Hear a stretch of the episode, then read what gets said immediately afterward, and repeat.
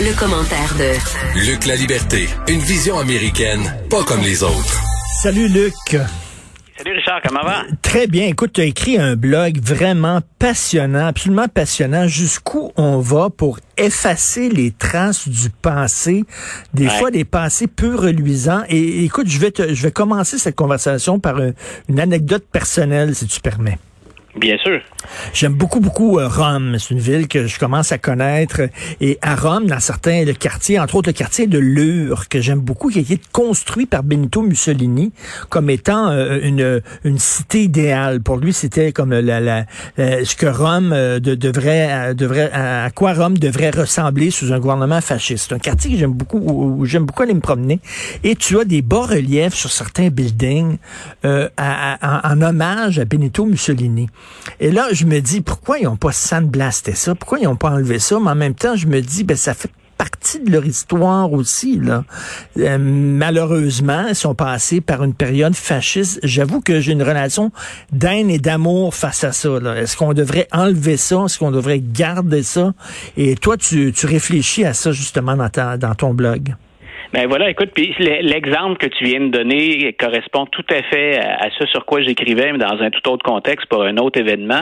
Mais tu sais, je disais dans, le biais, l'historien souvent est là un peu comme guide ou comme conseiller. Grosso modo, c'est idéalement avant de prendre une décision, remettez les choses en contexte, effectuez un peu hein, le, pour, le contre, réfléchissons, puis tentons de pas agir la, plupart du temps sous le coup de l'impulsion. Euh, tu vois, on aurait pu comprendre, par exemple, en Italie, les bas-reliefs auxquels tu réfères, on aurait pu comprendre qu'on veuille effacer ça, tout comme on comprendrait qu'on veuille pas être associé à Hitler quand on est du, du côté allemand, par exemple. Aux États-Unis, le, le dossier, le prix, bien sûr, des, des, des, une, une, une tournure question raciale évidente. Depuis quelques années, on voit un peu partout sur les campus universitaires, dans des villes, dans des institutions fédérales, euh, dans différents États, on enlève des drapeaux, euh, on veut plus montrer certaines œuvres, on a déboulonné ou déplacé des statues. Mais il y a un cas dont j'avais parlé avec mes étudiants en classe, puis il s'est retrouvé dans l'actualité cette semaine. Euh, c'est Stone Mountain, qui est un parc euh, en, en Georgie, qui est un, un parc qui est le principal attrait touristique de la Georgie, mais qui est un parc dans une petite ville, Stone Mountain, là, en, banlieue d'Atlanta, où les gens vont souvent pique-niquer, se divertir, faire du vélo. Euh, pourquoi Stone Mountain et s'invite dans notre discussion sur la question raciale? Stone Mountain, c'est bien sûr le nom le dit, hein, c'est, cette petite montagne de roc qui est là. Et euh, quand il y a un, un regain, hein, euh, une reprise de vigueur du suprémacisme blanc autour de 1913-1914, ben on va avoir l'idée de graver dans la pierre euh, une commémoration pour euh, des généraux puis des dirigeants confédérés, donc les, les, les États esclavagistes qui font sécession. Donc, on, c'est même pas un monument qui naît après la guerre, c'est-à-dire euh, immédiatement après la guerre. Euh, des années plus tard, on se dit finalement, on regrette ce sud-là, puis on va littéralement graver dans la pierre, ça a 60 pieds de haut par Hey. 90 de large, c'est creusé 13 pieds dans le roc, là, sur la paroi. Ben, puis on a trois, trois meneurs importants. Stonewall Jackson, on a Jefferson Davis, qui était le président des États confédérés, puis Robert Lee, qu'on connaît mieux souvent ici, ou dont on a plus parlé. Donc, euh, c'est un monument qui est fait par des suprémacistes blancs, où les suprémacistes blancs vont aller manifester, se regrouper pendant une cinquantaine d'années jusqu'à ce que l'État de la Georgie rachète ça et qu'on en fasse un parc. Et donc, dans le débat autour des monuments puis des, des, des choses qu'on devrait détruire, cacher, dissimuler, euh, ben, c'est posé le problème de Stone Mountain où là, essaie d'imaginer la tête des dirigeants du parc et des élus locaux. Que fait-on? Euh, et tu référais tantôt Écoute, à euh, sandblaster. Euh, on a évalué ça, puis on a dit non, on arrive à, à une facture de plusieurs millions de dollars pour Stone Mountain qui, qui est tout petit, qui n'a pas les moyens de se payer ça. Et là, ben, on peut deviner les activistes noirs qu'on peut comprendre hein, de, de ne pas vouloir aller se regrouper là ou de pas entretenir la mémoire de suprémacistes blancs. C'est même pas juste le Sud, c'est carrément la suprématie blanche qu'on représente là. Puis de l'autre côté, ben, des gens qui disent d'abord, un, euh, pour des raisons très pragmatiques, terre à terre, on n'a pas le budget de défaire ça, on fera pas sauter en montagne. Euh, puis il y a plein de gens pour qui ça évoque le Sud, mais le côté plus, euh, un petit peu plus glorieux, le côté qu'on aime entretenir au-delà de la question raciale. Il n'y a ça. pas que la question raciale. Donc, on, on s'est penché là-dessus. Ça fait deux ou trois ans déjà qu'on réfléchit. Et la solution qui a été trouvée à à Stone Mountain, que je trouve intéressante, mais qui est déjà dénoncée, c'est écoutez, pour des raisons pragmatiques, on va faire de ce site-là un gigantesque parc thématique. Pas dans le sens euh, distraction, là, parc thématique où quelque part à ciel ouvert, on crée un musée où on aura des expositions et où on va vous raconter toute l'histoire de Stone Mountain, Ah. de sa, du monument, de sa genèse jusqu'à maintenant. Ben Donc, ça, c'est ça, c'est bon, ça. Oui, sauf que là, ce que je, ce que je, moi, j'ai trouvé que c'était pragmatique et personnellement, c'est un peu ce que je dis dans le billet de blog auquel tu réfères. Je, je pense que c'est une bonne solution, mais en même temps, comme historien, je, je le dis souvent, je vais pas aller dire aux gens comment ils se sentent, comment ils réagissent. hein. On- moi, je pense que c'est, c'est, salutaire pour des générations à venir. Euh, les activistes, entre autres ceux du NAACP, qui est le mouvement auquel appartenait Martin Luther King, qui est le plus vieux mouvement de, de lutte pour la reconnaissance des droits civiques, eux autres, ils ont dit non, nous, la solution, on ne veut plus les voir. On veut que ça disparaisse. Grosso modo, sandblaster ça, puis on se reverra après. Euh, alors, on, on verra jusqu'où ça mais, va mais- aller. mais- mais Luc, ce que Oui. tu as dit deux choses, tu Oui. d'un côté, euh, euh, tu sais, la nostalgie du Sud, il peut avoir Ouais. aussi, bon, la nostalgie de l'époque où on avait des esclaves et tout ça, et ça, bien sûr, c'est totalement condamnable, mais tu as aussi les gens du Sud qui sont nostalgiques où, quand le Sud était fier et tout ça, et souviens-toi, t'aimes aimes beaucoup la culture américaine, la- la- une de mes chansons préférées de band, The Night They Drove Old Dixie Down, où c'est l'histoire d'un gars du Sud qui pleure quand on a enlevé le drapeau sudiste, là.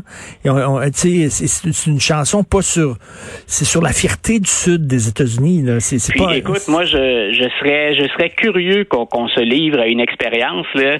On, on retourne à l'époque coloniale ou au début de l'histoire des États-Unis, puis on fait vivre les. les malheureusement, on peut pas faire ça en laboratoire en histoire, mais on, on ferait vivre les Québécois dans le nord des États-Unis, dans le nord-est, là où il y avait les, les puritains entre autres, puis on les ferait vivre dans le sud. Moi, je serais curieux de voir en oubliant bien sûr la, question morale de l'esclavage qui se posait beaucoup moins à la fin au, 18e ou au début du 19e siècle, quelle société on aurait préféré. Et, j'ai presque peur de dire qu'à certains moments de l'histoire, je pense que j'aurais préféré la société du Sud dans son ensemble à celle du Nord. Bien sûr, c'est en, en omettant tout ce qu'on a fait de progression, de prise de conscience, euh, d'indignation qu'on a développé avec raison par rapport à l'esclavage, par l'exploitation des êtres humains.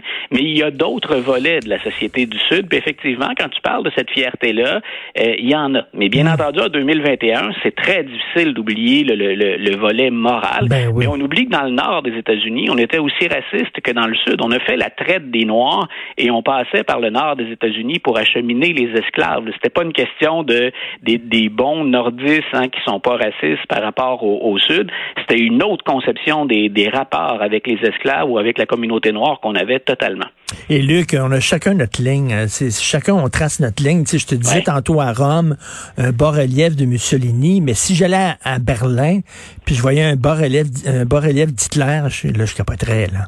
Je dirais, ça n'a Ben, pas de bon vois, sens. c'est- pourquoi je dis non à Hitler et oui à Mussolini. Tu sais. Tu vois, c'est là où je disais, puis j'explique ça dans le biais aussi, c'est là où l'historien, à un moment donné, il peut pas se déconnecter de la communauté. J'ai beau penser à certaines choses ou encourager certaines choses, vouloir préserver l'histoire, est-ce que je dois absolument, pour une communauté qui a vécu les affres d'une situation, leur garder en pleine face un souvenir constant? Et c'est là où je mets le, moi, je mets ma, ma limite ou mon pied à terre dans le cas de Stone Mountain. J'aurais beau trouver de manière très prétentieuse assis dans mon bureau que c'est bon ce projet-là, euh, qui je suis pour aller dire à la communauté noire en Georgie à qui on vient d'imposer des nouvelles réglementations pour freiner leur inscription sur les lois électorales en 2021, qui je suis pour aller leur dire, écoutez, c'est le fun ce parc-là, gardez ça, puis Ben ça oui, va servir surtout de si symbole de choses à pas surtout si ça devient encore un point de ralliement des, des, des, des, des, suprémacistes blancs, c'est pas, pas génial là. Non, ça c'est. Puis tu vois, c'était c'est ça que je trouvais intéressant dans ce dossier-là, c'est que c'est le monument lui-même là euh, ou l'œuvre, ça n'a pas été pensé pour euh, le Sud, ça a été pensé par des suprémacistes blancs. Puis il y a une distinction à faire. Tous les sudistes sont pas des suprémacistes blancs, mais donc le, le symbole, la charge symbolique de ce monument-là, elle était énorme. Elle est énorme, là. Effectivement. On peut comprendre là, euh, euh, la douleur que, que les gens peuvent ressentir. en fait. ben voyons donc, gardez ça, ça n'a pas de sens. Écoute, parle-moi rapidement de Marjorie Taylor Greene. je, je ris parce que j'ai pas d'autres réactions plus, plus adéquates. Écoute, c'est le, le c'est le, le, le, sommet du délire de ce qu'on peut faire. C'est le volet le plus décourageant de la situation politique actuelle aux États-Unis. C'est-à-dire que quand la, la, bêtise et la désinformation font œuvre ou euh, constituent un programme électoral, moi je pense qu'on a, on a atteint une limite. Donc c'est ce qu'elle dit et ce qu'elle fait, c'est absolument indéfendable. Nos auditeurs ont peut-être lu ou entendu cette semaine. Là, elle a comparé par exemple le fait de, de porter un masque dans des endroits publics euh, au fait de porter l'étoile jaune chez les Juifs. Là. Tu référais à Hitler, pas l'Allemagne nazie tout à l'heure. Écoute, comme historien, je frémis quand j'entends ça parce qu'il n'y a aucune espèce de, de, de, similitude ou de rapport entre les deux. C'est grossier, c'est cavalier.